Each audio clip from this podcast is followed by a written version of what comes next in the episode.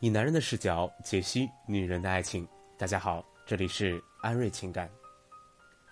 在单身汉的圈子里，这个世界上男女数量是失衡的，能让自己追到手的女孩子更是少的离谱了。所以大家在心里可能都会有这样一个共识，那就是女生在婚恋市场中是占有优势地位的。原因之一是在我们的印象当中，好像待娶的男生好像要比待嫁的女生要多很多。我们好像经常看到一群抠脚大汉混迹在各种社交平台激扬文字，却很少听说女生因为嫁不出去而深陷恐慌的。当然了，不是没有，只是大家听说的比较少而已。因为女生毕竟还是占有优势地位的，所以很少有女生愿意把自己的优势地位揉碎给外人看。除了那些长期盘踞在情感社交平台钓凯子的女人，但是作为一个情感从业者，像这种仇嫁的恐慌，我们几乎是每天都能见到。既然女生在婚恋市场中占据优势地位，为什么还会有那么多优质的剩女存在呢？我们先看看女生的优势到底是体现在哪里。比如说，一个女生在社交平台上只需要发几张自己的照片，哪怕并不是非常漂亮。也会引来很多的男人来搭讪，但是如果是一个男生，即使你长得还挺帅，而且条件也很不错，你发再多的照片，也很少会有女生再主动找你。这是因为女生的优势地位使然，众星拱月的情景让他们迷失在草丛里了，他们有一种巨大的优越感。但是，姑娘们，有句话说出来可能会比较残忍，但是我不得不告诉你们。你的优越感纯粹就是一种错觉。道理我不多讲，我给你们举一个很直观的例子，大家应该都知道传说中的约炮神器陌陌吧？你只要是个二十到三十五岁的正常女性，并不需要太漂亮，只要在陌陌里发几张自己的照片，然后再来几句无病呻吟的动态，什么好无聊啊，想去逛街啊，你会发现很快就会有很多男人自觉地向你靠拢过来，嘘寒问暖，那感觉就像是一只。饿了三天的野狗嗅到了一块香喷喷的红烧肉一样，你完全可以体验到一种女皇帝选后宫的感觉。但是你能把这个当真吗？如果你二十五岁跟你搭讪献殷勤的，下到二十岁的大学生，上到五十六十岁的猥琐大叔，你愿意把只需要看一眼照片就撩你的人看作是爱你的人吗？你当然不愿意。但就算你不愿意，总会有人愿意的。不然的话，陌陌怎么会沦落为约炮神器呢？如果老是约不到，他们哪有那么多闲工夫在那里装孙子？所以你的优越感很多时候并不是一件好事儿。站在生物学的角度上来说，雄性生物也就是男人天生就有一种多偶倾向，这个已经是毋庸置疑的了。在男人这种生物的眼中，一妻多妾的生活是最美滋滋的了。所以男人在择偶的时候会有两种策略。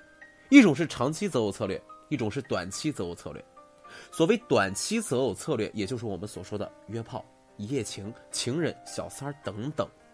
男人在短期择偶的时候，要求是不会太高的，反正他又不需要什么成本，他也乐于去尝试各种不同的女性。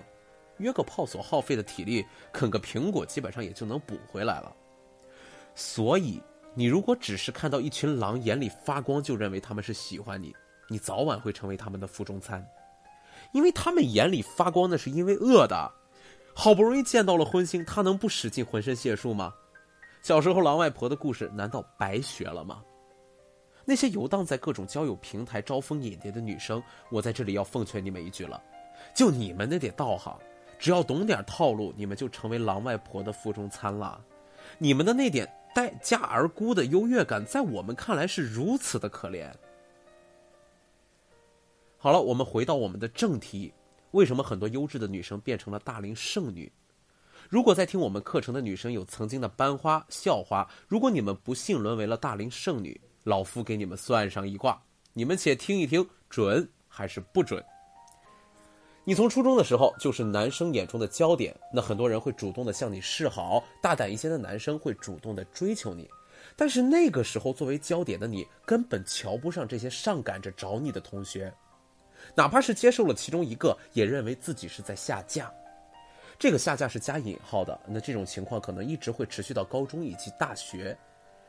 当然，踏入社会以后，只要你身边接触的男性多，也会有男性来主动的追求你。这个时候，因为你的优越感，你可能根本看不上他。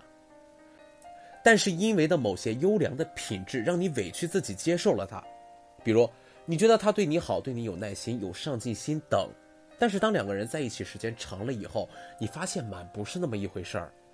当初那个死皮赖脸追你的男人，现在像是变了一个人，好吃懒做。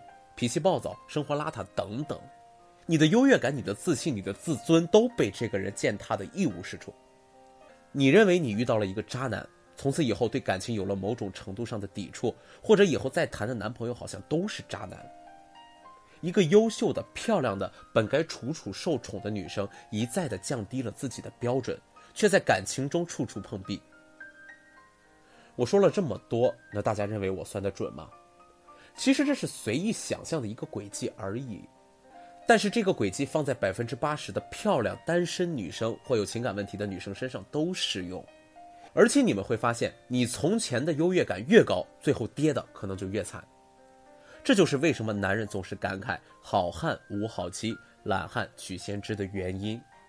你要知道，这种优越感不止你一个人有，一个女生只要长得还说得过去，她就会有。当然了，这只是其中的一种情况。如果要详细的说明这个问题，那恐怕光是文字就能整理成一本厚厚的大书了。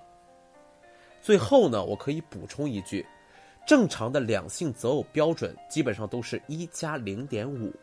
什么意思呢？就是说，假设你给你自己打个一分，你希望能找一个一点五分的男朋友，也就是说，他一定要各方面都比你强。这一点对男生也适用。这样就产生了一种需求冲突。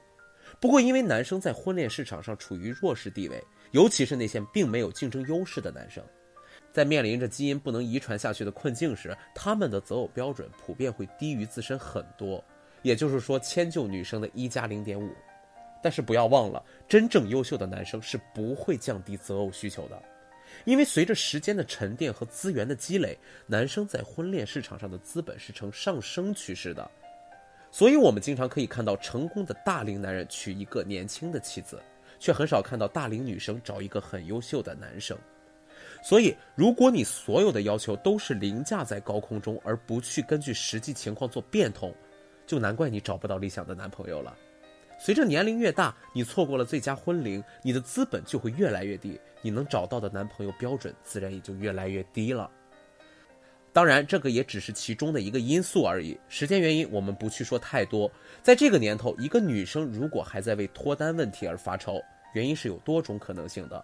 我们不可以把所有的可能性一一列举出来。更多的内容，大家可以关注微信公众号“安瑞情感”，我们有一套系统的情感保鲜课程，包括对新鲜感的认知、怎样让一个男人爱上你、怎样维护创造的新鲜感等内容。大家可以在公众号“安瑞情感”中免费领取。如果您遇到了解决不了的问题，也可以添加我们老师的微信“安瑞情感全拼”来咨询。好了，我们下期再见。